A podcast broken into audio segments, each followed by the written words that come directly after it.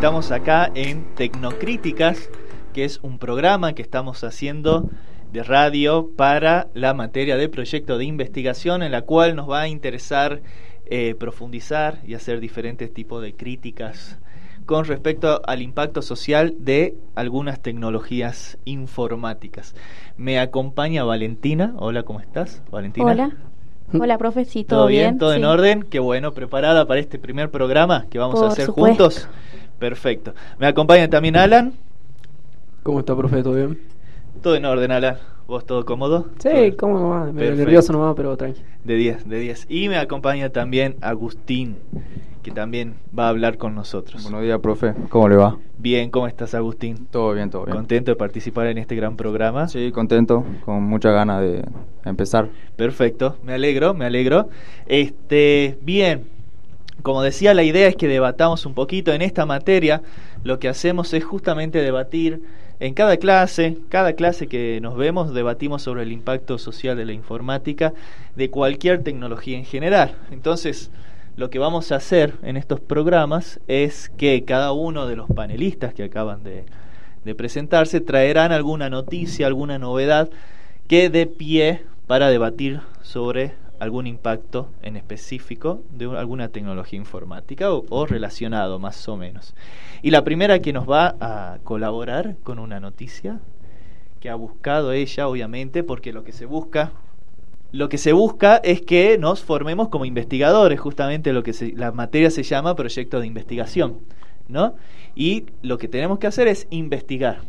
Y obviamente hay una forma tradicional de investigar que también la vemos en clases, que es la forma de hacer textos, ¿no? Hacer un texto científico de investigación en las que yo les enseño cómo formular una hipótesis. Un artículo. En un artículo, exactamente, los objetivos, como ya lo vieron ustedes, la bibliografía, también vemos el marco teórico, etcétera, metodología, todo ese tipo de cosas. Sin embargo, en pleno siglo XXI, eh, escribir un texto científico no es la única forma de investigar por ejemplo, producir, hacer algún producto audiovisual o auditivo específicamente, sonoro específicamente como este, hacer un programa de radio, también es una forma de investigar, porque ustedes se tomaron el trabajo de buscar y de investigar justamente alguna noticia en la cual vamos a debatir. Entonces esto también es un proceso de investigación y esto también es parte del proceso de convertirnos en investigadores, que es el objetivo de la materia, ¿no? Y ahora sí, Vamos a empezar entonces con una noticia que nos trae Valentina. Comentanos, a ver, Valentina, ¿qué nos trajiste para charlar un poquito? Eh, la primera noticia sería sobre las baterías de sodio, que bueno, van a ser una alternativa que amenazaría el reinado del litio y promete cargas del 80% en 15 minutos. Esto sería cuando hablamos de eh, autos, automóviles que son a batería. Normalmente la gente no llega a comprarse un automóvil a batería porque su costo es muy alto, por lo tanto se dice que el sodio sería una alternativa mucho más económica y a la vez el sodio es mejor porque hay en más cantidad y esto es lo que produce una alta demanda. Claro, perdón, ¿no? pero recordemos, este, esto lo puede estar escuchando cualquiera, que las baterías por lo general, tanto de los autos eléctricos, pero también de los celulares y de los objetos eléctricos en general, son, este, ¿cómo se dice? Eh, se fabrican en general con litio. Litio suele ser el, el, elemento sacado de la tierra más utilizado para hacer baterías, que el litio se utiliza, se saca mucho acá en Latinoamérica se entiende que Bolivia, por lo menos hasta hace poco seguía siendo Bolivia el país con más litio o que producía más litio en el mundo, ¿no? Y al parecer entonces ahora se estaría buscando reemplazar el litio en las baterías. Claro, esto se debe a que está siendo escaso la cantidad de litio porque al ser un recurso no renovable se acaba. Por lo tanto, se dan cuenta de que esto tiene alta demanda y los precios son muy altos, entonces buscan algo más accesible. Algo más accesible sería el sodio, que lo encontramos en más cantidad porque todavía no fue explotado, se diría. Claro, el sodio pero en tu caso específico estábamos hablando de los autos. De los autos, sí. Sin embargo, pareciera que tienen que ver, también se están buscando cosas parecidas con respecto al resto de las tecnologías, ¿no? que ahí, entra Alan, que no estaba investigando. Claro, en, realidad en lo que había visto yo en la noticia era que no solamente estaban viendo por el lado de los autos, sino en cualquier tipo de, dispositivo que utilice energía, eh, cambiarles la batería de, de, litio por, una, por baterías de sodio. Pero eh, estaba viendo que según va pensando, según la noticia, eh, vi que en realidad no es, no, no quieren ver al sodio como una oposición al litio, como un oponente a las baterías de litio. En realidad es como lo dicen, como una alternativa. En el caso de que esto es un plan a futuro tipo 2023, en el caso de que el, el sodio, el litio ya sea escaso, ahí entren las baterías de sodio, no para competirle al litio. Ah, claro, o sea, es como una alternativa por si se llega. El tema con el litio es que, como lo decían también, es no renovable y aparte e, el tema es que es muy contaminante también, ¿no? Sí, igual eh, recordemos que la Argentina es uno de los mayores exportadores de litio. Ah, que acá en Argentina exportamos litio hacia Europa y después lo que yo no entiendo es que exportamos el litio y después compramos las baterías. Bueno, es que por lo general, eh, bien, acá está lo que nosotros hacemos siempre en la materia, que es analizar el, la cuestión sociotécnica, ¿no? Recuerden que a nosotros nos interesa eh, pensar las tecnologías, pero también en su, en su en su aspecto social, por eso es que decimos desde la materia tenemos una perspectiva sociotécnica. Y ahí lo que vos acabas de, decir, eso pasa no solo con el litio, pasa con un montón de cosas. Sabemos que está dividido el mundo en, en primer mundo y tercer mundo. Estamos tan lejos del primer mundo que no hay un segundo mundo, ¿vieron? O sea, está el primero y el tercero, no hay segundo. Y por lo general nosotros, los países del tercer mundo, eh, nos dedicamos principalmente a explotar materia prima, esa materia prima es comprada por los del primer mundo, la procesan y nosotros después recién tenemos que comprarle el producto al primer mundo. Eso funciona con todo, pero está buenísimo lo, lo, que acabas de mencionar vos, porque ahí vemos, desde ya pensando simplemente en la batería de los, de los celulares, por ejemplo, cómo nos sirven para pensar cómo está dividido el mundo de, eh, socioeconómicamente, ¿no? No sé si querés agregar algo con respecto a eso que acabo de decir. Eh, sí, que este, el, el ¿cuál era lo que se reemplazaba? Eh, se reemplaza el litio, se busca reemplazar el litio por el sodio, digamos. Claro, y bueno, si se llegara a reemplazar así globalmente, eh, yo creo que la Argentina perdería mucho, porque es una de las grandes cosas que exporta Argentina. Claro, claro, es, eh, realmente sería un impacto económico fuerte, porque es una justamente de los principales ingresos ahora, la explotación del litio, que el litio, a ver, se utiliza para muchas cosas, aunque no sé si lo sabían, pero el litio también se utiliza muchísimo en la industria farmacéutica, hay medicamentos hechos en base a litio, pero convengamos que la, la máxima producción o la máxima eh, ganancia se le saca del litio hoy en día es eh, con respecto a las, a las baterías, ¿no? Esta, eh, esta teoría está tomando bastante más fuerza por el hecho de que las baterías de sodio, por comprobación científica, dicen que las baterías de sodio tenían mucha más duración y se cargaban en muy, en muy poco tiempo. Decían que, que planeaban, tenían, va, eh, tenían planeado a futuro una carga del 80% con solamente 15 minutos. O sea que con 20 ya tenías el 100%, que en 20 minutos no carga ni el 30% de una batería de, de, litio. Claro, la verdad, que, la verdad que eso si realmente se hace, eh, sería un, un enorme adelanto, porque pensemos que una de las cosas en las que todavía estamos medio cortos eh, como tecnología a nivel mundial es en las baterías, ¿no?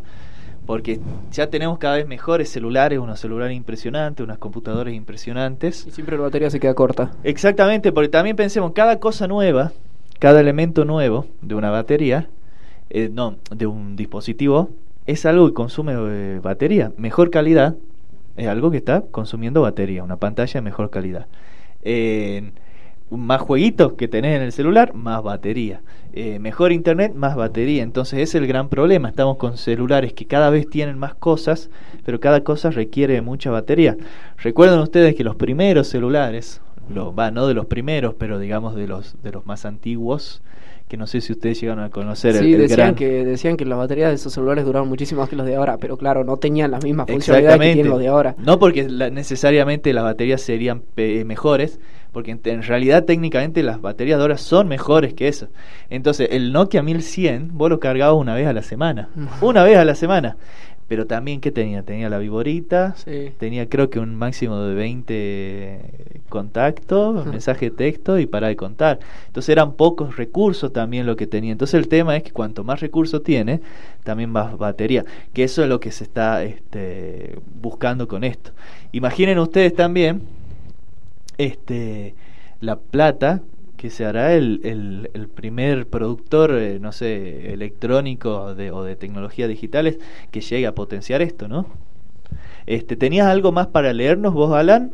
Eh, ¿O quieres leernos un poquito o no? A ver, bueno, sí, leo un poquito. Dale, léenos un poquito. A ver. Eh, las baterías de iones de sodio llevan años encima de la mesa. El principal desafío a la hora de desarrollar una batería que sea más rentable que las de litio es la ausencia de electrodos de alto rendimiento, explicaba Mina Lee, investigadora de, de postdoctoral de la Universidad de Stanford.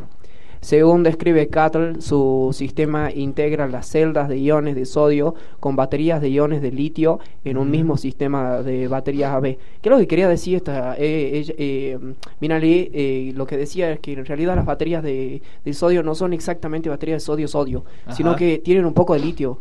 Ah, eh, es, es raro porque lo que decían era que unían el litio con el sodio para hacer una batería para hacer una batería de sodio más potente que la batería de litio misma. Pero el litio sigue siendo necesario.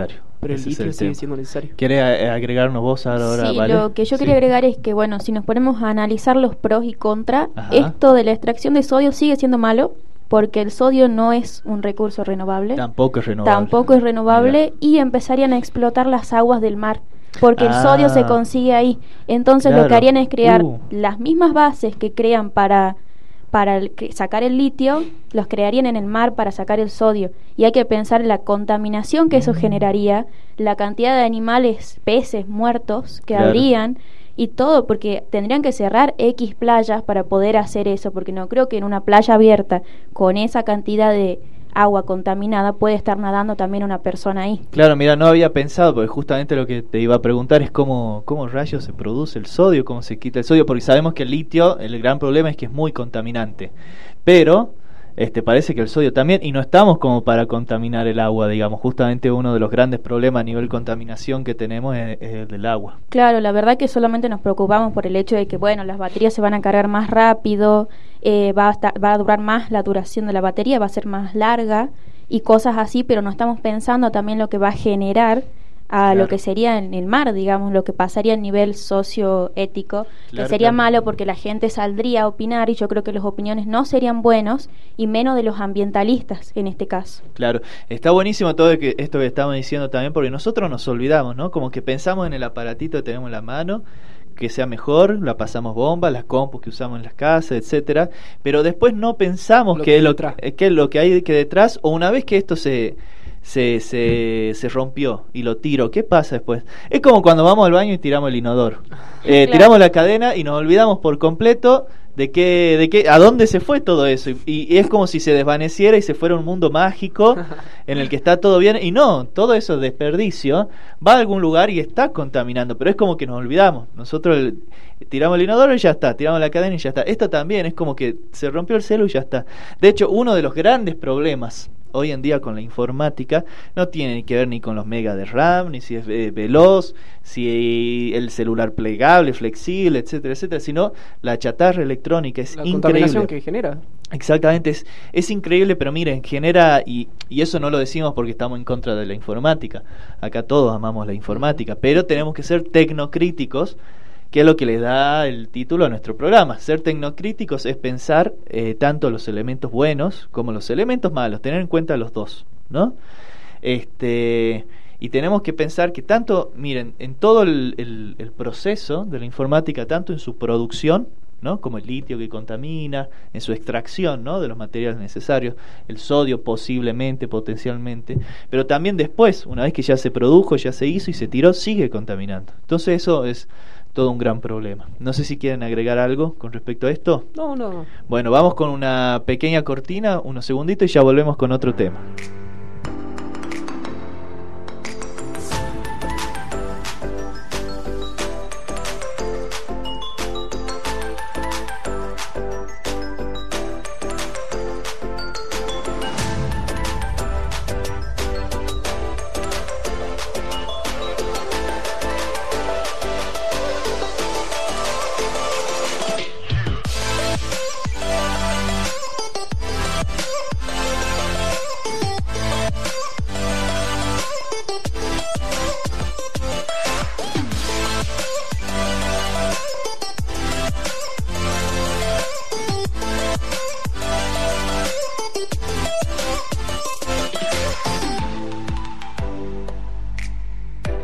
Bien, volvemos. Volvemos ahora con este programa que estamos haciendo de Tecnocrítica. Me encanta todo lo que está saliendo, porque miren, solo de hablar de las baterías, que eso de lo que se trata la materia, de eso se trata investigar, de eso se trata hacer un análisis sociotécnico. Miren, empezamos hablando con las materias, de las materias, las baterías, ¿no? Y terminamos hablando de la división mundial, el primer mundo, el segundo, el tercer mundo, eh, de la contaminación. Ven cómo esa es la idea, que el en tanto nos interesa la informática, no nos pueden interesar y limitarnos únicamente a cuestiones técnicas. Todo esto tiene también unas implicaciones sociales que son interesantes. Recién yo decía tecnocrítica, decía que teníamos una posición tecnocrítica, que nuestro programa se llama Tecnocríticas, pero no expliqué muy bien eh, qué posición es la tecnocrítica y cómo se diferencia de otras dos posiciones que son la tecnofílica y la tecnofóbica, que me gustaría que ahora Valentina nos las comparta. Bueno, sí, se dividen en tres. Tenemos la tecnofóbica, que serían aquellas personas que odian la tecnología totalmente. Eh, no tienen un punto medio, no son tecnocríticos, no, ellos directamente odian la tecnología y creen que todos los problemas éticos, sociales que existen en el mundo son por culpa de la tecnología. Después tenemos a los tecnofílicos, que son personas que aman la tecnología, y por ende no creen que la tecnología tenga ningún peligro, creen que es lo mejor que existe y creen que gracias a la tecnología avanzamos. Y bueno, en el caso nuestro nosotros somos tecnocríticos y nos basamos en hacer críticas técnicas, sociotécnicas y eh, no tenemos, somos como se diría el punto medio entre lo que sería un tecnofílico y un tecnofóbico, porque nosotros estamos para hacer una crítica sobre lo que piensan ambos, para ver si lo que ambos dicen es cierto o no, si está bien o no. Perfecto, perfecto. Gracias, Valentina. Agregaría que no es solo un punto medio, sino que intentamos ver todo, todo el panorama. Desde otro punto de vista. Exactamente, de otro punto de vista y ver todo el panorama con respecto a las tecnologías. El tecnofílico ve una parte nomás del panorama que la parte bonita. Y para el tecnofílico exactamente todo lo bueno. Es más para el tecnofílico todos los males de la sociedad son van a ser resueltos con la tecnología. Gracias a la tecnología. Después del otro lado, el tecnofóbico, ¿no? El tecnofóbico eh, ve la otra parte del panorama y se queda solo con esa parte. Cree que las tecnologías son eh, las culpables de todos los males de la sociedad. Exacto, creen que solamente existe una parte peligrosa y más de eso no hay. Exactamente, y es más, ellos encuentran la solución de todo. Eliminar las tecnologías va a solucionarlo todo. Por otro lado, el tecnofílico piensa que tecnologizarlo todo lo va a solucionar todo. Son como dos extremos opuestos. Nosotros buscamos una posición de saber, a ver, hasta acá está bueno, la que, tecnologizar, hasta acá está buena la informática, hasta acá ya no está bueno, ir pensando caso por caso. Claro, se diría que buscamos los pros y contras, analizamos el tema, vemos si lo que dicen es cierto o no y qué nivel de peligro o posibilidades de que sea bueno hay, porque al tener puntos de vista tan distintos uno de otros, tenemos que ser cuidadosos con lo que nosotros decimos, opinamos, o se podría decir elegimos, porque también nuestra opinión tiene un valor fuerte en este caso, porque para ello es muy importante que nosotros opinemos, porque claro, van a venir, nos van a presentar el tema y van a decir yo creo que esto es malo y el otro va a decir yo creo que esto es muy bueno, pero desde nuestro punto de vista tenemos que elegir qué es realmente, es bueno o es malo, digamos, y es una forma de analizarlo, se diría. Sí, y a veces, a veces el análisis es muy complejo, pero a veces tiene tanto aspectos buenos como aspectos malos y, es, y, y, se mezclan entre ellos y depende de la situación, son este es un análisis bastante complejo que de hecho, bueno, esa es la orientación que tiene la materia. Sociotécnicos, porque vemos lo tecnológico en relación con lo social, pero también tecnocríticos, ¿no? Porque eso, ese análisis sociotécnico no nos vamos al extremo ni tecnofílico ni tecnocrítico, perdón, ni tecnofóbico, tecnofóbico, ¿no? Bien, una vez hecha esta aclaración que me pareció muy interesante para ver la, la, perspectiva con la cual trabajamos, vamos a pasar a nuestro siguiente panelista. Ella estuvo hablando recién Agustín, pero que nos trajo una noticia en especial. Bueno, la noticia que yo traje para hoy es sobre Netflix y la expansión a los videojuegos. Bien. Eh, la noticia dice así, que Netflix hace oficial su expansión a los videojuegos, primero para móviles e incluido en la tarifa sin coste adicional. Se han escrito ríos de tinta sobre Netflix y su incursión en el mercado de los videojuegos, pero ahora, tras infinidad de rumores y filtraciones, la compañía lo ha hecho oficial. Netflix está en las primeras etapas de expansión en los juegos y como ya adelantaron informes anteriores, el primer paso se dará en terreno móvil. La confirmación viene de la propia compañía, que justo ayer publicó una carta a inversores en la que confirmaban este nuevo proyecto. Por ahora no parece que vaya a ser un servicio similar a Google Stadia o Xcloud, ni se menciona que vaya a hacer juegos en streaming. Lo cierto es que Netflix no ha dado muchos detalles sobre esta expansión. La carta a inversores tiene 12 páginas y el único fragmento en el que se refiere a videojuegos es el siguiente. También estamos en las primeras etapas de expansión en los juegos, basándonos en nuestros esfuerzos anteriores en torno a la interactividad. Perdón, perdón, eso que estás leyendo es un fragmento de la carta para los de carta a los inversores sobre Netflix. Por ejemplo, Black Mirror, Banderstat y nuestro juego de Stranger Things que fueron sacados anteriormente. Sí. Vemos los juegos como otra nueva categoría de contenido para nosotros, similar a nuestra expansión en las películas originales, la animación y la televisión sin guion. Los juegos incluirán en la suscripción de los miembros de Netflix sin coste adicional, al igual que las películas y las series. Al principio nos centraremos principalmente en los juegos para dispositivos móviles. Estamos muy ilusionados con nuestras ofertas de películas y series de televisión y esperamos una larga trayectoria de aumento de la inversión y el crecimiento en todas nuestras categorías de contenido existente. Pero como llevamos casi una década de impulso a la programación original, pensamos que es el momento de saber más sobre cómo valoran nuestros miembros los juegos. Mira vos qué interesante. O sea que ahora eh, eh, eso sí que va a ser innovador porque eh, Netflix en un momento era la más utilizada y casi la única plataforma de streaming, ¿no? Y ahora si bien sigue siendo la más utilizada, creo, si no me equivoco, creo que sigue siendo la más utilizada, le está haciendo cada vez más competencia porque empezaron a aparecer, qué sé yo, la de Disney se utiliza mucho, creo que es más barata incluso, es más barata por lo menos acá en Argentina. Eh, está, también la, de, Amazon, que de Amazon Prime, y cada vez la utiliza más gente. Apple tiene la suya, que esa no ubico nada de la de, la de Apple, pero tiene su propia mm, plataforma. la de HBO. La de HBO, entonces hay un montón de plataformas, entonces ahora como que Netflix dejó de ser un producto exclusivo, ¿no? Ahora bien, si le agregan esto de los videojuegos, sí pasa a ser algo recontra original. Y claro, vuelve a, yo creo que vuelve a retomar el liderazgo, digamos porque es una nueva oportunidad para volver a estar en la cima.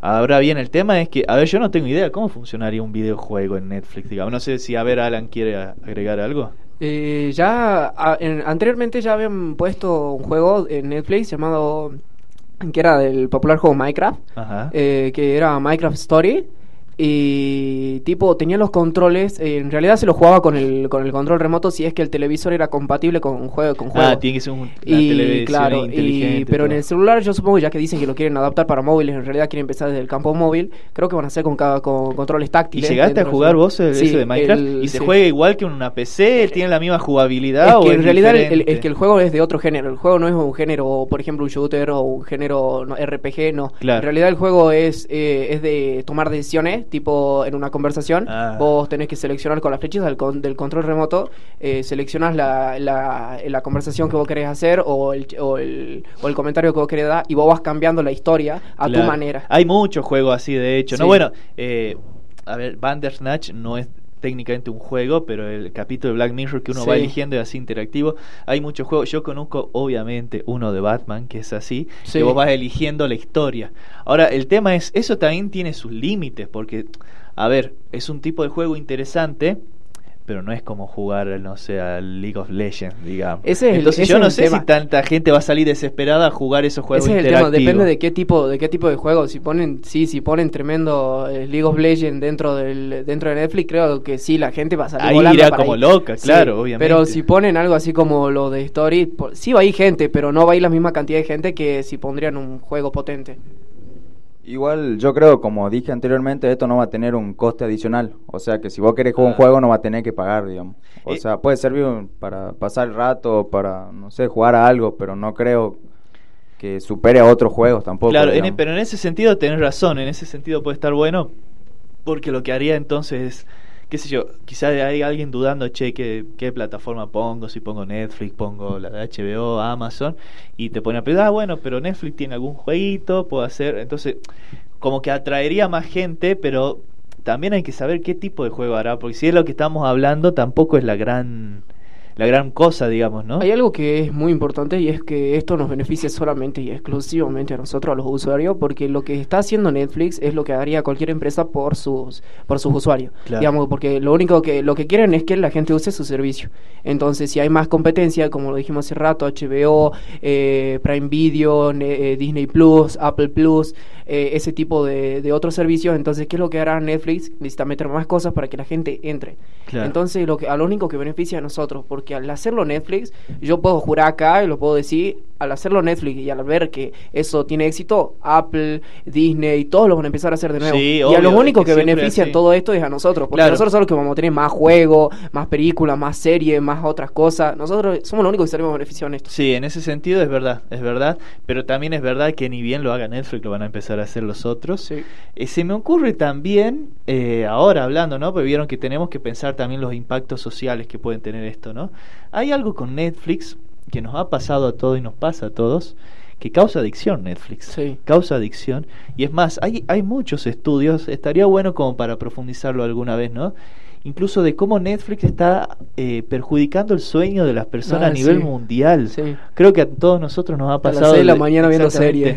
De acostarnos súper tarde cuando tenemos que al otro día ir al colegio, a trabajar o tenemos mil cosas que hacer porque nos enganchamos con una serie, que la serie es pensada para que sea adictiva, yo no puedo ver un solo capítulo. yo tengo que decir varios seguidos, todos somos así.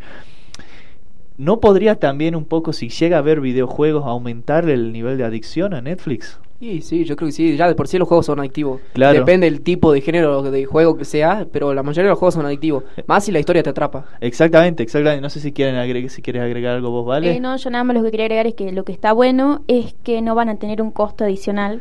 pero si nos ponemos a pensar, como usted dice, va a estar algo malo porque si de por sí ya las series son adictivas, un juego llegaría a ser el doble de adictivo por el hecho de que no estás pagando nada. no pagás por ese juego. Entonces Vos vas a decir, bueno, voy a ver una serie en Netflix, uh, subieron un juego nuevo, te vas a jugar el juego. ¿Y cuántas horas vas a pasar jugando el juego? Exactamente. A mí me da mucha intriga saber cómo van a ser los juegos. Si van a ser sobre la serie o películas, si van a ser creados por ellos, si van a ser juegos que ya están creados hace mucho y que son populares. Eso me da intriga saber cómo van a ser. Está bueno eso y van a tener que buscar alguna forma especial, algo especial para hacer con, con, con los videojuegos, porque en realidad, a ver, la industria ahora, la, la, gran lucha ahora en los videojuegos es entre PC versus este, las consolas. Es la gran discusión ahora. Igual hasta, poco, ¿no? Porque ya las consolas con la nueva tecnología PlayStation 5, ah. Xbox Series, eh, son consolas muy potentes. Son consolas muy potentes. sí. Porque está la gran discusión, ¿no? Que vos decís, bueno, me armo una buena PC, por más cara que me salga, me va, me va a dar mejor rendimiento que una consola. Es la gran discusión. Ahora el tema es, si, si Netflix no logra insertarse en esta discusión, tampoco va a ser gran cosa, porque, porque a ver, va a tener... El tema es eso, ¿cómo van a hacer para funcionar? Porque ellos tienen que poner sus propios servidores, no es algo que vos te instalás en tu compu, en una consola. Yo creo que, yo creo que, a ver, el, este, este tipo de idea que va del lado de Netflix no es para gente que juega videojuegos. Yo creo que no va ubicado, no va ubicado para la gente que realmente juega, porque no es dirigido a la comunidad gamer, no, Porque la comunidad gamer lo que va a hacer es seguir jugando LOL, seguir jugando juegos eh, Roach Company, seguir jugando juegos eh, multijugadores, así. Y no creo que Netflix se anime a poner un, un, un Counter Strike dentro de Netflix. Lo cual sería una re pegada, ¿te pero está bueno que salió, ¿no? Porque el Counter, mal que mal, es un juego de muy bajos recursos. Creo que en una de gobierno te corre el counter. Sí. Eh, técnicamente podría hacerlo, este, ¿cómo se dice? El eh, Netflix. Si llegara a poner este, el, el, counter ahí, eh, la gente va como loca, ¿no? Pero no sé, supongo que hay también una cuestión de, de, derechos con el counter. Es que en realidad el tema del tipo de juego que pongan es queda, queda, o sea no, no, no, no, no están limitados por tema hardware porque no es... A ver, Netflix, ¿cómo funciona? Netflix es un streaming de películas. Así como Spotify es streaming de música, Bueno, Netflix es streaming de películas. Y como dijo hace rato en la, en, la, en la noticia, se está basando en sistemas como Stadia de Google y Xcloud de Xbox. Eh, le explico ah, qué es Stadia y qué es Xcloud. Por favor. Stadia y Xcloud son sistemas así, eh, son suscripciones también como Netflix, nada más que de streaming de videojuegos.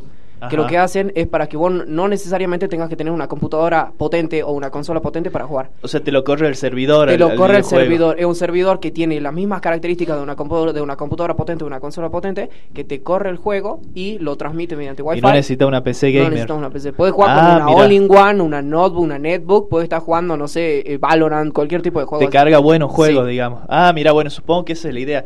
Claro, porque ahí tendríamos que ver cómo impacta realmente, porque como nos decía recién Agustín, hay un textito que es hecho para los, los ¿cómo se llaman? Los que ponen plata, los los inversores, porque ellos siempre hacen eso, hacen un texto eh, en las grandes empresas, ¿no? Para los futuros inversores, mira, esto es lo que estamos haciendo, si quieres poner plata en nuestra empresa, ¿no?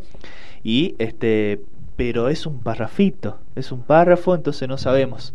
Pero está, está interesante todas las otras cosas que salieron y justamente creo que en ese sentido Netflix está siendo eh, inteligente si lo hace bien, porque hoy en día a nivel eh, informático de la industria de los videojuegos, hoy es, entre la minería, digamos, de las, de las monedas, las criptomonedas y la, la industria de los videojuegos donde se está yendo eh, la mayor cantidad de plata. ¿No?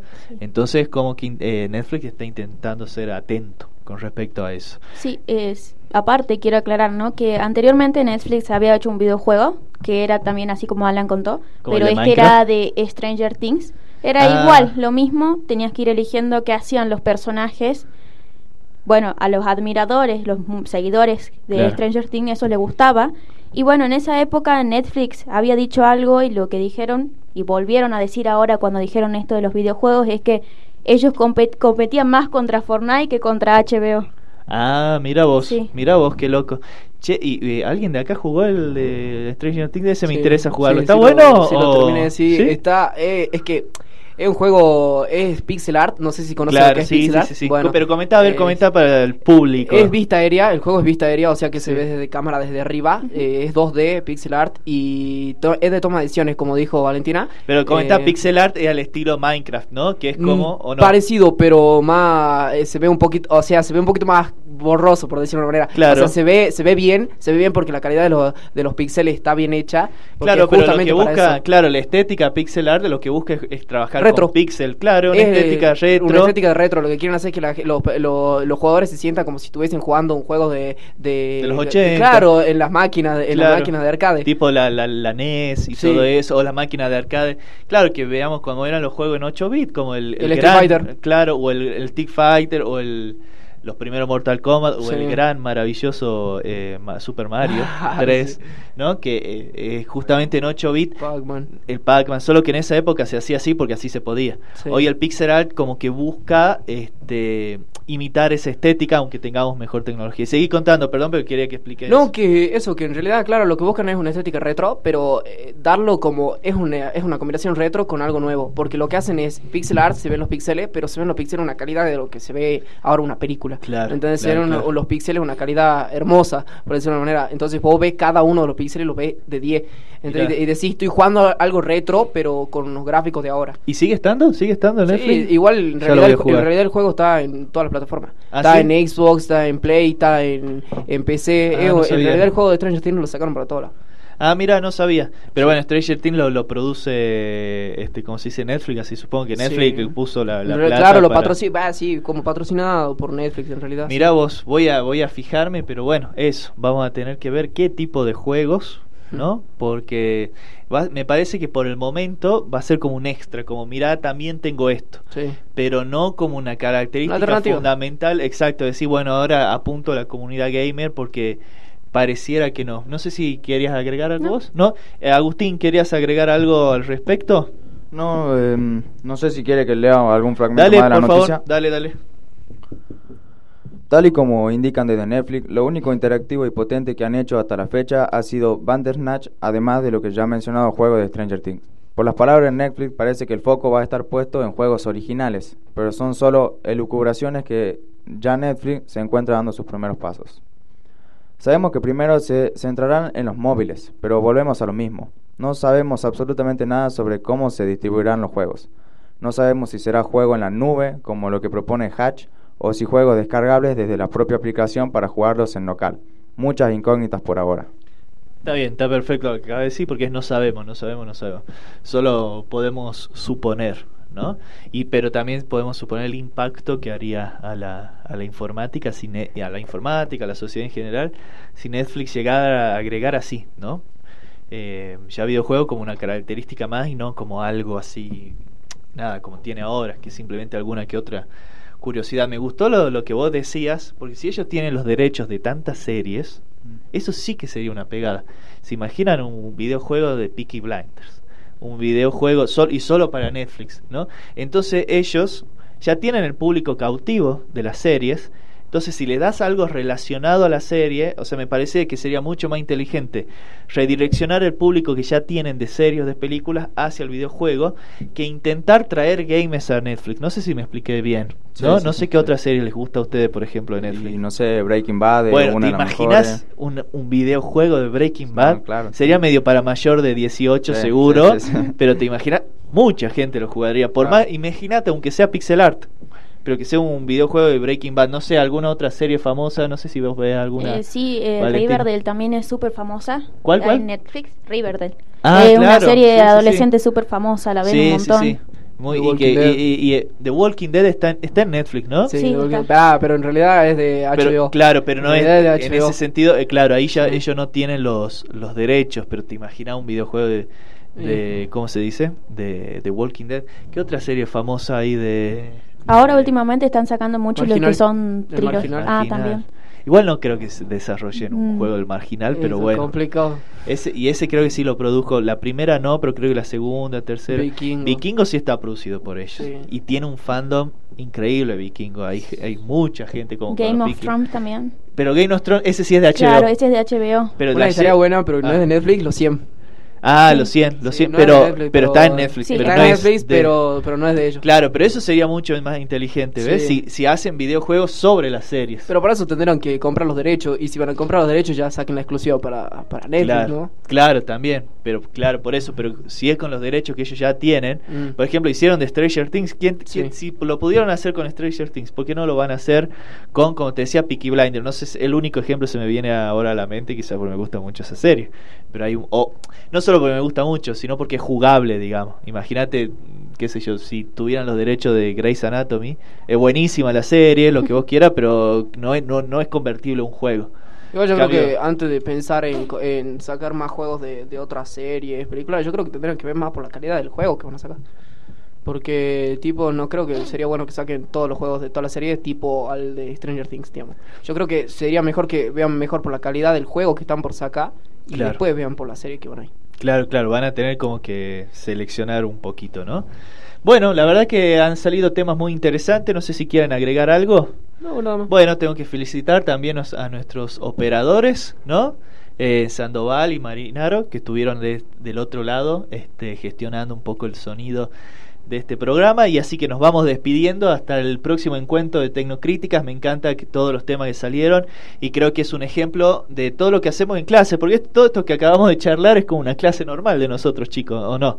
Siempre hacemos esto en clases y me gusta que a partir del análisis de ciertas nuevas tecnologías hemos podido pensar la sociedad actual que nos rodea. Así que bueno, nos encontramos en la próxima entrega de Tecnocríticas.